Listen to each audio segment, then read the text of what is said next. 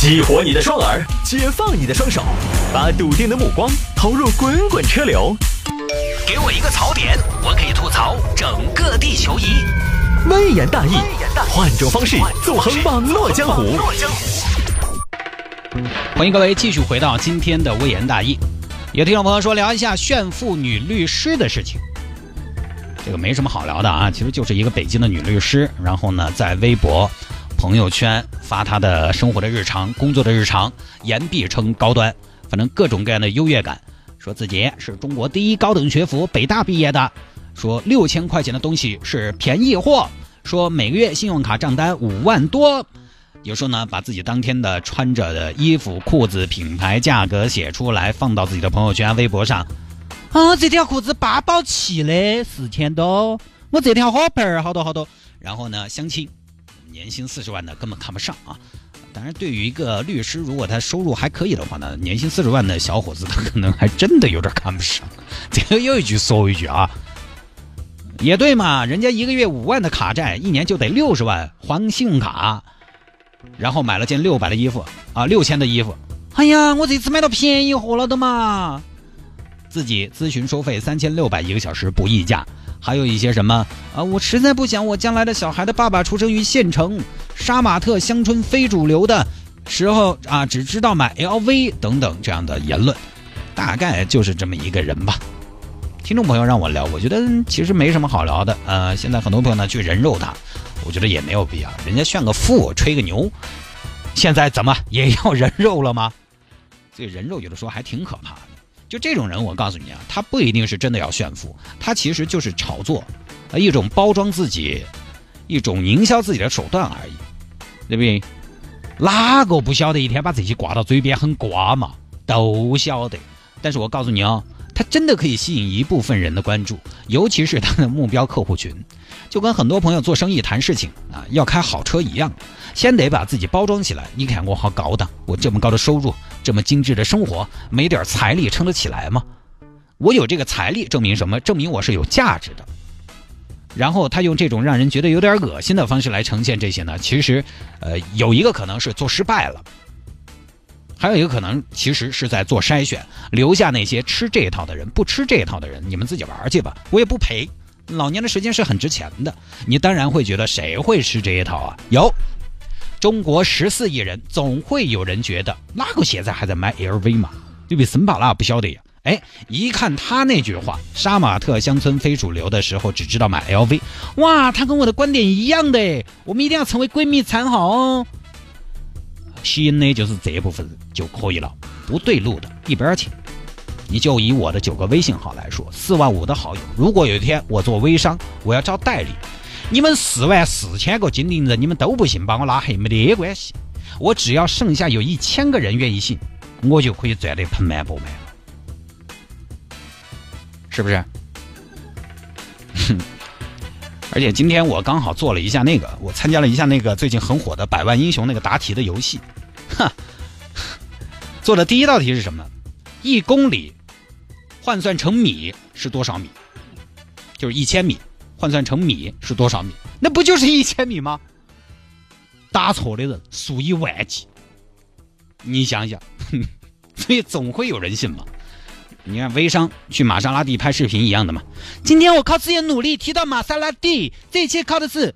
马上消痔疮膏。自从遇到马上消痔疮膏，我的生活马上好。各位宝宝，勇敢一点，你也可以迈出那一步，成功就在彼岸。二零一八年，你也不要放弃，你也要加油哦。你为什么要拍这些？证明有用啊！啊，你可能觉得哎呀毫无寡哦，但是有些人不觉得。还有一些整什么贵金属的也是嘛。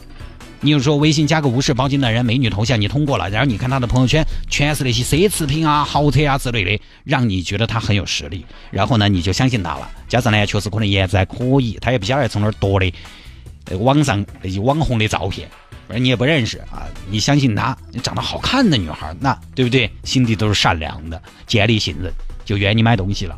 其实人有的时候为什么要炫耀呢？炫富呢？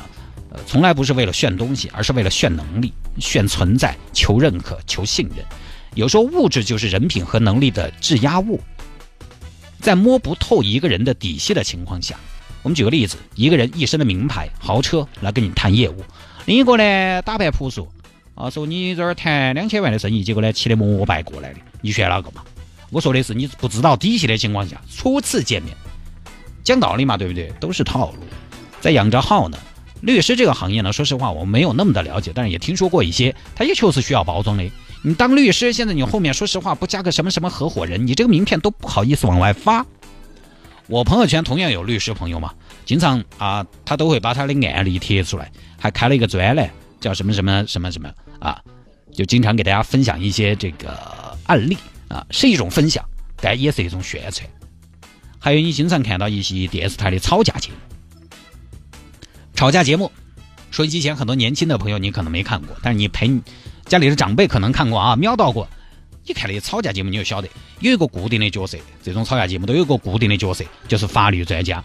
他每天在那一坐几个小时，为啥子？就为了宣传自己啊！你当真以为是正儿八经的啊？公益法律援助，或者说我挣一期两百块钱的节目费，那个节目费一期通告费就两百块钱，我也录过的，知道吗？自从我的工资上了五千之后，我就没去录过那个节目了。哼 那个节目经常录一次就是两三天，你想干点什么不好？只不过呢，人家宣传的是业务水平，而这位炫富的女律师，她曲线救国，条条大道打广告嘛，炫的是她的消费。就之前我在网上还看过一个关于律师的帖子，那个小伙子呢算是入行不久啊，专门写了一个关于新晋律师包装的话题，里面就说了，他一个前辈说的，假如你的口袋只有一万元，应当花九千九百九十八元去买套上等的西服，再花两元去买一个包子充饥，就这么简单。不光是律师，很多行业都是如此，靠技术、靠知识吃饭的也得包装，不是说啊你只包装就不管你的能力了，但是你光有能力还不得行，你也要包装。